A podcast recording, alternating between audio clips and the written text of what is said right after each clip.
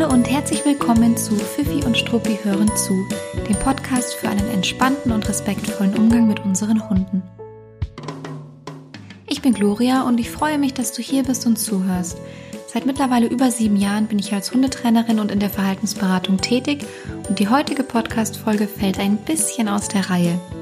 Denn heute gebe ich dir keinen theoretischen Input zu einem Thema, sondern ich berichte aus vier konkreten Fällen, also vier bzw. fünf Hunden, die bei mir in der Verhaltensberatung waren und zeige dir dabei, wie stark der Zusammenhang zwischen Stressoren, körperlichem Wohlbefinden, Ernährung und klassischem Training sein kann. Kleiner Spoiler, Training allein ist oft nicht alles. Aber jetzt verrate ich dir nicht noch mehr, hör dir einfach diese Folge an und ich wünsche dir ganz viel Spaß dabei. Bin nun seit hm, ja, etwas über sieben Jahren im Hundetraining und in der Verhaltensberatung tätig. Und natürlich entwickelt man sich da auch ständig weiter. Man lernt durch die Erfahrungen, man gewinnt neues Wissen dazu, äh, man bildet sich womöglich auch ganz konkret weiter. Und ich habe gemerkt, dass ich dann auch oft phasenweise auf wiederkehrende Phänomene gestoßen werde. Klar, wenn ich meine eigene Aufmerksamkeit auf bestimmte Themen richte, dann fällt es einem auch im Besonderen auf. Aber äh, manchmal habe ich das Gefühl, ist es wirklich phasenweise so, dass man einfach mit bestimmten Themen stärker konfrontiert wird und dann natürlich auch deutlich mehr Erfahrung in dem Bereich sammeln kann. Und in den letzten Jahren waren das ganz oft Themen, die mit Stress und Stressoren im Alltag zu tun hatten. Ein weiteres großes Thema war körperliches Unwohlsein und Krankheiten, also das Thema Gesundheit, körperliche Gesundheit. Und in diesem Jahr kam interessanterweise noch das Thema Ernährung dazu, ähm, womit ich mich nicht nur für meine eigene Hündin beschäftigt habe, sondern was mir eben auch im Zusammenhang mit Hundebesitzern und Hunden immer wieder vor die Füße gefallen ist. Und ich muss eins vorweg sagen, es ist nicht neu, den Zusammenhang zwischen zum Beispiel körperlichem Unwohlsein und Verhalten aufzuzeigen. Schon seit Jahren wird immer und immer wieder gepredigt und gesagt, dass Hundebesitzer bei plötzlich auftretenden Verhaltensproblemen zuerst einen, ja, einen Tierarzt aufsuchen sollten, um eben auszuschließen, dass der Hund Krankheiten oder Schmerzen hat. Und es wird auch angesprochen, dass Stress und Stressoren im Alltag sich auf das Verhalten auswirken. Aber ich finde, es ist trotzdem noch einmal was ganz anderes, wenn man konkrete Beispiele hört oder selbst erlebt, in welchen wirklich, ja, teilweise wirklich auch erstaunliche Zusammenhänge ähm, das Verhalten unserer Hunde beeinflussen. Und daher, lange Rede, kurzer Sinn, daher möchte ich dir heute gerne vier beziehungsweise fünf Hunde vorstellen beziehungsweise von ihnen erzählen. Ähm, es sind vier Familien, aber eine hat eben zwei Hunde, deswegen geht es um fünf Hunde, äh, die ich rausgepickt habe aus, ähm, aus all den Hunden, mit denen ich so zusammenarbeiten durfte oder die ich kennenlernen durfte, weil ich ihre Entwicklung ganz besonders interessant und spannend finde und weil die Geschichten sich auch abwechseln. Und ich will dir damit im besten Fall ein paar neue Perspektiven und Anregungen geben und mindestens den einen oder anderen neuen Impuls. Du darfst dich jetzt also gerne ganz entspannt zurücklehnen und einfach nur zuhören. Heute gibt's wahrscheinlich nichts zu mitschreiben. Ähm, kleiner Scherz am Rande, aber mir schreiben immer wieder Podcast-Zuhörer, dass sie sich dabei ertappen, wie sie mit Stift und Zettel in der Hand meine Folgen hören und sich dann wichtige Infos mitnotieren. Das fühlt sich ein kleines bisschen komisch an, aber auch irgendwie gut ähm, wollte ich an der Stelle mal kurz erwähnt haben. Aber jetzt geht es wirklich ohne Stift und Zettel weiter, weil jetzt dürft ihr einfach zuhören. Und zwar fange ich an mit einem Hund, den ich ganz erstaunlich fand. Und zwar ähm, ist es ein Hund aus dem Auslandstierschutz, tut gar nicht so viel zur Sache, aber ein bisschen was, ähm, weil ich zu dem Hund kam und äh, eigentlich wegen einem ganz, ganz anderen Verhaltensproblem, um das ich mich kümmern sollte. Ähm, und mir ist dann aber schon aufgefallen, dass der Hund sehr, sehr unsicher und ängstlich ist und zwar eigentlich sämtlichen Umweltreizen gegenüber. Ähm, mich fand er jetzt auch nicht so klasse, als ich kam. Und dann habe ich ein bisschen tiefer nachgefragt und mir wurde erzählt, dass der Hund seit einiger Zeit nicht mehr gerne spazieren geht, nicht mehr gerne Gassi geht, was ungewöhnlich war, weil es war ein äh, junger Hund, der eigentlich sehr, sehr gerne immer raus wollte. Und vor allem die Abendrunden ähm, fast nicht mehr möglich sind, es total katastrophal ist, den Hund zu motivieren, rauszugehen. Und wenn man mit ihm draußen ist, er auch überhaupt gar kein Erkundungsverhalten zeigt, sondern kurz seine Geschäfte verrichtet und dann eigentlich schnell wieder nach Hause möchte. Und wir haben dann ein bisschen überlegt und sind darauf gekommen, dass es eigentlich seit dem vergangenen Silvester der Fall ist. Also der Hund hat sich sehr, sehr, sehr erschrocken an Silvester und wollte danach ungerne Gassi gehen und eben die Abendrunden total meiden. Und es war zu dem Zeitpunkt, lasst mich nicht lügen, aber irgendwas zwischen März und Mai. Also März, April oder Mai. Das heißt, es war, also Silvester war schon deutlich vergangen. Ähm, und es hatte sich einfach wirklich gefestigt, dieses ängstliche Verhalten den Abendgassierunden gegenüber. Und was ich ganz interessant fand an der, an der Stelle, wir haben angefangen mit dem Hund zu üben, mit dem Hund äh, ein paar Übungen aufzubauen. Und zwar war das im ersten Schritt eine Entspannungsübung, die in der Wohnung stattgefunden hat. Und was ich an dem Fall so spannend finde und warum ich den rausgepickt habe, wir haben diese Entspannungsübung in der Wohnung gestartet und ich hatte noch zwei, drei weitere Schritte im Kopf, wie wir dann weiter vorgehen. Und ich wurde nach, ich glaube, eineinhalb Wochen angerufen und mir wurde gesagt, dass der Hund ähm, seitdem wie verwandelt wäre und total gerne wieder auf die Abendrunden mitgeht, dort gerne Gassi geht und auch Erkundungsverhalten zeigt, also sich umschaut, schnüffelt, eine entspannte Körperhaltung hat. Ähm, und das Interessante dabei ist, ähm, ich wollte eigentlich ganz gerne diese Entspannungsübung noch in ein, zwei, drei nachfolgenden Schritten ausbauen und ähm, dem Hund etwas mit an die Hand geben, was er mit nach draußen nehmen kann. Und in dem Fall war es gar nicht nötig. Und ich fand den Zusammenhang so bezeichnend zwischen, wir machen eine Entspannungsübung in der Wohnung und einem Verhaltensproblem, das damit eigentlich wie, wie aufgelöst war, ja, wie verschwunden. Und das fand ich sehr spannend. Ähm, das heißt, der erste Fall, von dem ich euch berichten wollte, ähm, der Hund, der nicht mehr Gassi gehen wollte. Und wir haben eine Entspannungsübung in der Wohnung gemacht und der Hund ist nach eineinhalb Wochen wieder freudig nach draußen gerannt so schnell kann sich dann tatsächlich auch äh, so ein Thema erledigen. Und wir haben überhaupt nicht an dem Gassi-Gehen gearbeitet. Wir waren nicht einmal zusammen draußen. Doch, weil ich mir den Hund einmal angucken wollte, aber es war tagsüber. Also wir, haben nicht einmal eine Abendgassi-Runde gemacht und da direkt auf den Hund eingewirkt, sondern an einer ganz anderen Stelle angesetzt. Der zweite Hund ist auch ein Hund aus dem Auslandstierschutz. Jetzt gehe ich gerade alle Beispiele durch. Habe ich nur Tierschutzhunde? Nein, ich habe nicht nur Tierschutzhunde.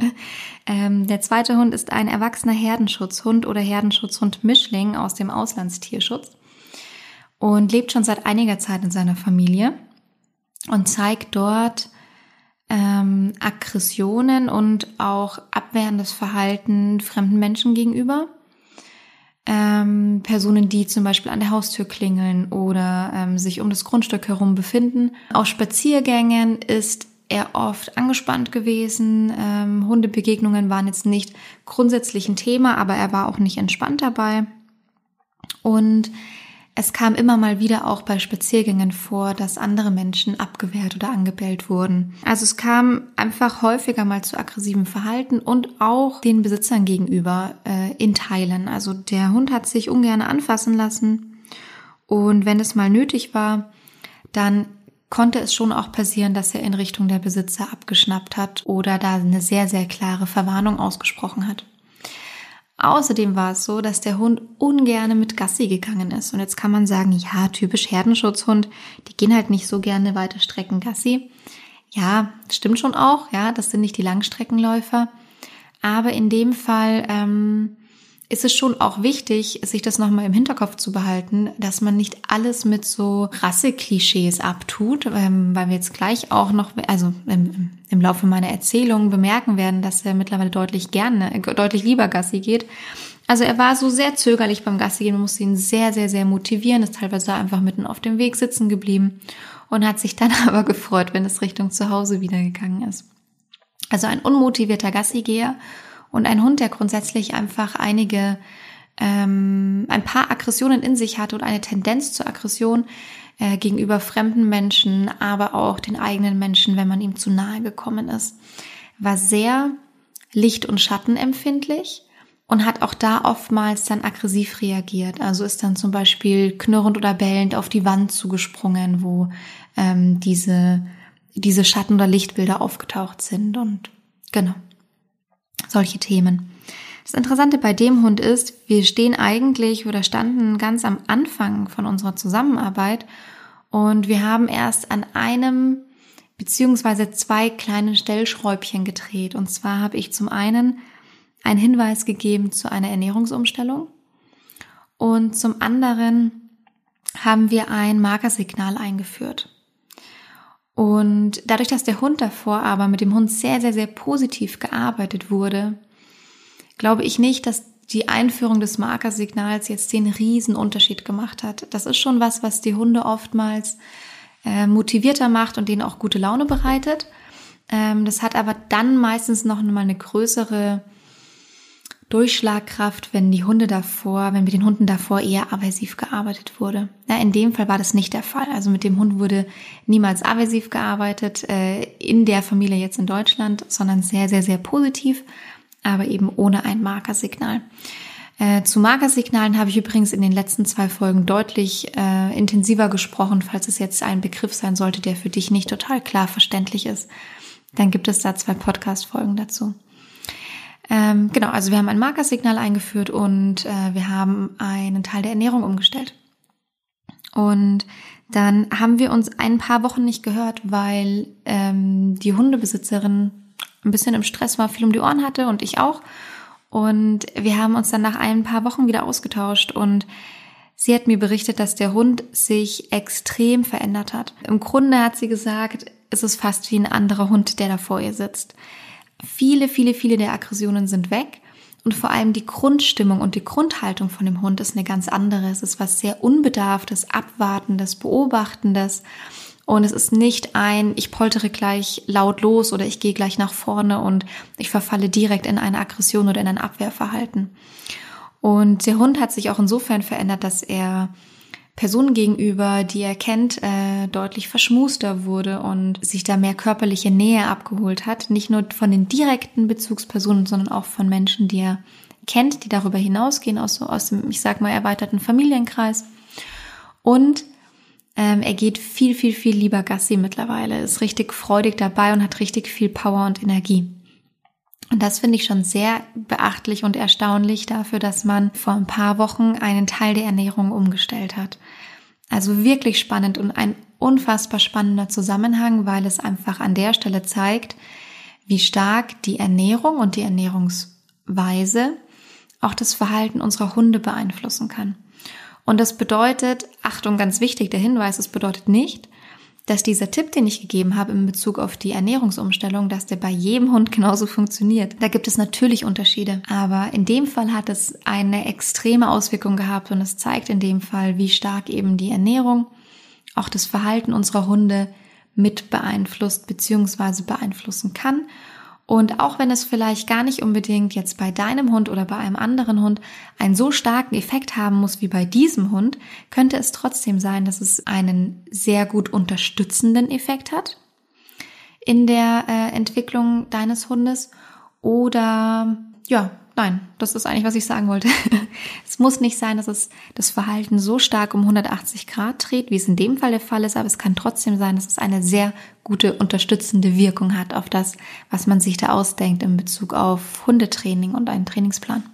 Also hier einmal der Zusammenhang zwischen Ernährung und Verhalten.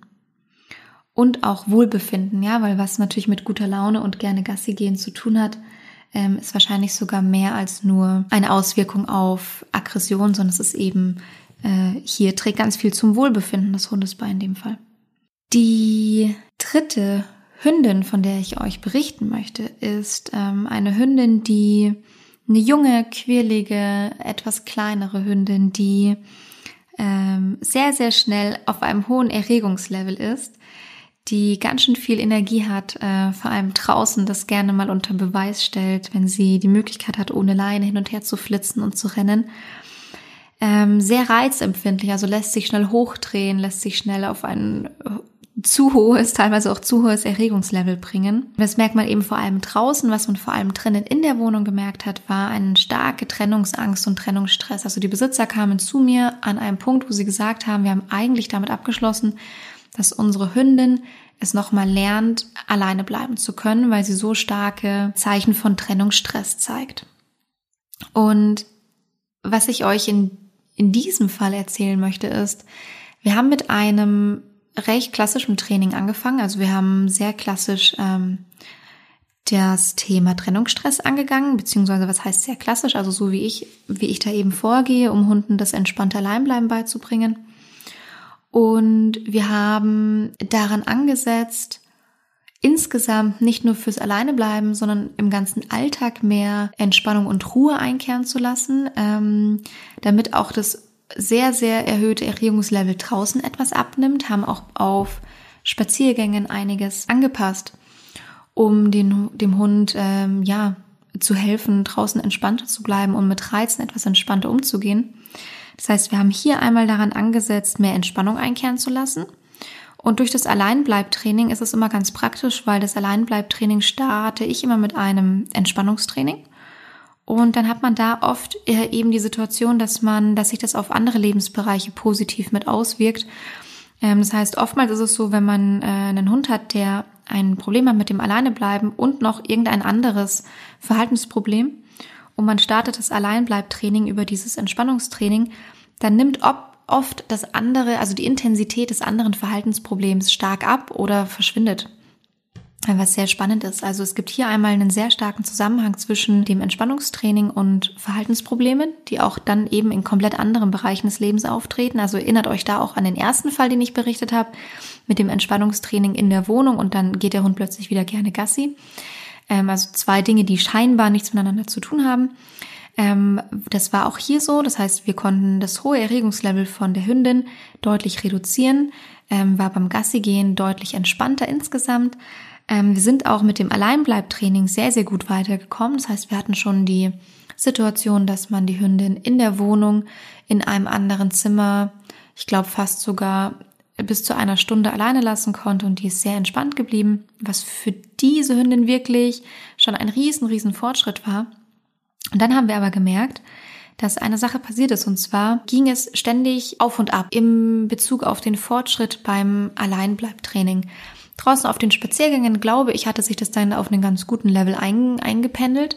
Aber dieses Alleinbleibtraining war wirklich eine kleine Achterbahnfahrt und ähm, natürlich auch ähm, für die Besitzer ein bisschen frustrierend, weil man schon so weit gekommen war und dann ist es irgendwie wieder Schritte zurückgegangen. Und das Interessante war aber, uns ist aufgefallen, dass dieses Schritte zurückgehen oftmals damit zu tun hatte, dass es der Hündin in Bezug auf ihre Gesundheit nicht so gut ging. Und zwar hatte die immer mal wieder Magen-Darm-Probleme. Und immer wenn es schlimmer war, war es auch so, dass die Besitzer gesagt haben, ach, vom Gefühl her stagnieren wir gerade im Alleinbleibtraining und wollen eigentlich auch gar nicht so richtig weitermachen, weil wir nicht das Gefühl haben, dass es für unsere Hündin gerade passend ist, weil es ihr nicht gut geht. Und die Hündin war, die hatte immer wiederkehrende Symptome in Bezug auf Magen-Darm-Probleme. Es war aber zwischendurch auch alles wieder fein, wo man vermeintlich denken könnte, ah, okay, die hat halt manchmal was mit Magen, aber eigentlich ist es ja in Ordnung wieder. In dem Fall war es aber so, dass sie immer eine mäkelige Fresserin war. Das heißt, sie hat ihr Futter nur sehr bedingt angerührt, hat teilweise auch viele Dinge aussortiert, wenn man selber für sie gekocht hat und hat auch nur zu bestimmten Uhrzeiten gefressen oder macht sie auch immer noch, ja, isst nur zu bestimmten Uhrzeiten. Das heißt, sie ist und war eine mäkelige Fresserin und ich habe an der Stelle nicht locker gelassen zu betonen und zu erwähnen, dass es sehr sinnvoll wäre, nochmal das überprüfen zu lassen von jemandem, der auf Ernährung spezialisiert ist und von jemandem, der Blutbilder gut auslesen kann, weil ein aktuelles Blutbild hatten wir von der Hündin. Und letztlich war es dann tatsächlich so, ähm, dass ich die Rückmeldung bekommen habe, dass ähm, im Blutbild nochmal von einer Spezialistin, die eben sich mit Ernährung sehr gut auskennt und mit Internistik, mit der Internistik, ähm, dass zwei Werte gefunden wurden, die abweichend sind und die auf eine bestimmte Magen-Darm-Krankheit hinweisen. Und das erklärt so viel, weil es erklärt, warum wir im Alleinbleibtraining irgendwann stagnierten, beziehungsweise es immer mal ein paar Schritte nach vorne ging oder dann wieder ein paar Schritte nach hinten ähm, und es einfach kein, kein stetiger Fortschritt war.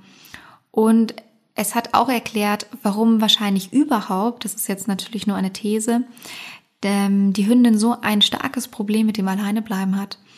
Ähm, es ist nämlich recht typisch, dass Hunde, wenn sie sich körperlich unwohl fühlen, nicht gerne allein gelassen werden. Es gibt auch den gegenteiligen Fall.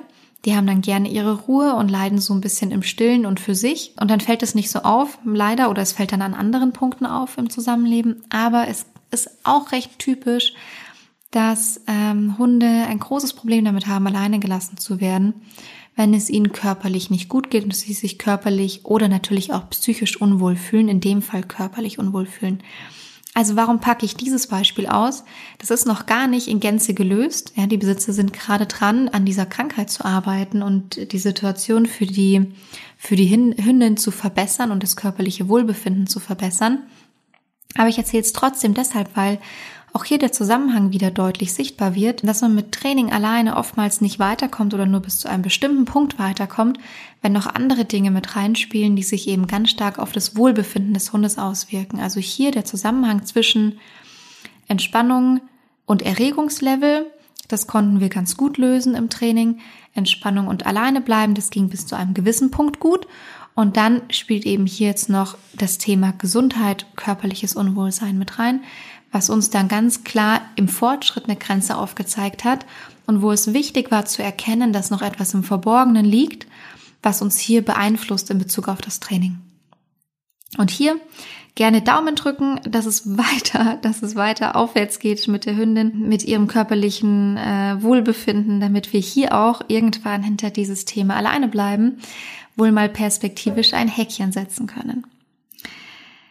Die vierte Geschichte, die ich euch erzählen möchte, ja, Geschichte klingt immer so ausgedacht. Der vierte Fall, von dem ich euch erzählen möchte, ist eigentlich ganz kurz erzählt. Ich habe mit den mit der Familie überhaupt nicht lange zusammengearbeitet. Das war von mir tatsächlich eher ein Tipp im Vorbeigehen und es war ein Glückstreffer. Ja, das passiert jetzt nicht so häufig. Es war in dem Fall ein Glückstreffer, aber auch wieder ein spannendes Beispiel für Zusammenhänge, die oft im Verborgenen liegen oder mit denen man nicht rechnet. Und zwar hat mich eine Besitzerin gefragt über einen Tierschutzverein, für den ich ehrenamtlich gearbeitet habe, ob ich vielleicht einen Tipp für sie hätte. Ähm, sie zieht mit ihren beiden Hunden zeitnah um.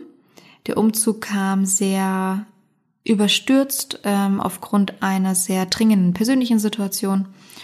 Und der Umzug konnte nicht gut vorbereitet und geplant werden. Das heißt, es war jetzt nicht so, dass sie viel Zeit hatte, die Hunde an die neue Umgebung oder die neue Wohnung äh, zu gewöhnen, sondern es war relativ klar, dass die Hunde schnell alleine bleiben müssen in der neuen Wohnung, was man ja sonst vielleicht nicht unbedingt macht, wenn man sich's aussuchen kann. Und sie hat mich gefragt, ob ich nicht vielleicht doch einen Tipp für sie hätte, wie sie es den Hunden etwas einfacher machen kann, in der neuen Wohnung gut anzukommen. Und ich habe zu ihr gesagt, pass auf, auch wenn wir jetzt nicht mehr viel Zeit haben, starte doch mit einer, mit dem Etablieren einer ganz bestimmten Entspannungsübung bei dir in der alten Wohnung noch zu Hause. Und dann kannst du das als Ritual mitnehmen in die neue Wohnung und kannst es dann dort, was du jetzt an Entspannung aufgebaut hast, dort in der neuen Wohnung einsetzen. Und vielleicht ist es nur eine kleine Unterstützung, vielleicht ist es aber auch, wenn wir Glück haben, eine große Unterstützung für deine Hunde. Und habe ihr erklärt, wie sie diese Übung aufbauen kann und sie, wir haben eine Übung gefunden, die sie in ihrem Alltag gut etablieren konnte. Und jetzt kommt das Spannende und Interessante. Ich wusste nichts anderes. Ich wusste tatsächlich nur das, mehr nicht. Und nach ein paar Tagen, es waren nicht viele, ich glaube, es waren vier oder fünf Tage, hat die Besitzerin sich bei mir gemeldet und hat gesagt, Gloria, ich habe irgendwie eine interessante Beobachtung gemacht. Seitdem ich jeden Abend diese Entspannungsübung mache, die wir besprochen haben, haben die Hunde nach wenigen Tagen aufgehört, draußen an der Leine andere Hunde anzupöbeln. Und ich muss dazu sagen, ich musste so schmunzeln, weil ich wusste überhaupt nicht, dass sie an der Leine andere Hunde anpöbeln. Davon wusste ich nichts. Ähm, hat auch nicht wirklich was zur Sache getan in dem Fall, aber musste so schmunzeln, weil es wieder zeigt, was für eine starke Kraft nicht nur Entspannungsübungen haben, sondern was es für eine ähm, starke Auswirkung hat, wenn ein Hund stärker in Balance ist in Bezug auf sein Verhalten und eben sich nicht in einem äh, gestressten oder aufgewühlten Zustand befindet. Und wie gut man da eigentlich auch mit kleinen Entspannungsübungen darauf hinwirken kann und darauf hinarbeiten kann, dass der Hund ein bisschen ausgeglichener ist und sich ein bisschen ausgeglichener fühlt und wie interessant ist es natürlich, wie stark diese Ausgeglichenheit sich dann auch auf ähm, Verhaltensweisen und in dem Fall sogar Verhaltensprobleme auswirken kann. Also super spannend. Man setzt an der einen Sache an hat vielleicht was ganz anderes im Sinn und merkt dann die Auswirkungen auf der anderen Seite. Das als letzte, als letzte Erzählung von, von konkreten Fällen, die mir in den letzten Monaten so über den Weg gelaufen sind und von denen ich euch gerne berichten wollte. Weil ich finde, dass jeder der vier äh, Fälle eben diese Zusammenhänge so schön aufzeigt, die es da gibt. Ja, und es ist einfach so, ich spreche oft von einer ganzheitlichen Verhaltensberatung und ich will überhaupt nicht sagen, dass nur ich das ganzheitlich mache, also um Gottes Willen. Oder ich will auch überhaupt nicht sagen, dass es, ähm, dass ich es vielleicht vollständig ganzheitlich mache. Vielleicht fehlen mir da auch, oder ich bin mir sicher, da fehlen mir auch äh, manchmal bestimmte Perspektiven, weil ich zum Beispiel keine Tiermedizinerin bin. Ähm, aber manchmal reicht eben auch der Hinweis aus, zu einem bestimmten Spezialisten zu gehen, wenn einem auffällt, dass da einfach irgendwas noch im Verborgenen liegen könnte. Und was ich ganz deutlich sagen möchte, klassisches Hundetraining, so wie man es kennt, ist in einer ganzheitlichen Verhaltungsberatung meist nur ein Baustein. Und oftmals ein ganz schön kleiner. Aber das ist jetzt wirklich abhängig von der individuellen Situation. Natürlich kann es auch mal sein, dass der Trainingsaspekt ähm, höher ist und der und die und die Randbedingungen äh, nur ein bisschen mit reinspielen. Aber Ganz oft ist es so, dass der Trainingsaspekt bei Hunden, die bei mir in der Verhaltensberatung sind, ein relativ kleiner ist und alles, was so drumherum passiert und was noch so mit reinspielt in das Verhalten unserer Hunde, den deutlich größeren Teil einnimmt.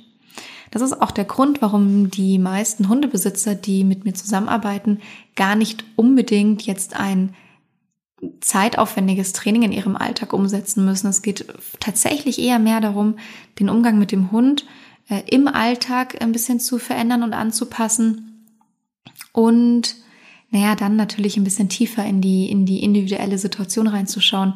Aber es ist ganz selten so, dass ich zu jemandem sage, du musst jetzt eine Stunde am Tag Hundetraining machen. Also eigentlich ist es nie der Fall. Was ich doch sehr spannend finde.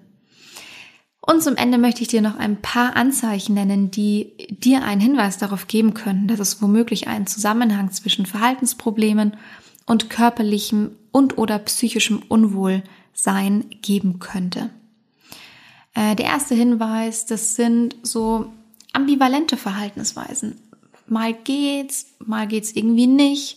Irgendwie ist das Verhalten von dem Hund gefühlt ganz stark tagesformabhängig. Oftmals passen die Verhaltensweisen irgendwie nicht so richtig zusammen, also nicht so richtig zu dem eigentlichen Charakter von dem Hund oder äh, insgesamt ähm, die unterschiedlichen Verhaltensweisen passen irgendwie nicht so richtig zusammen, ergeben kein stimmiges Bild. Und gefühlt wird man nicht so richtig schlau aus dem Hund.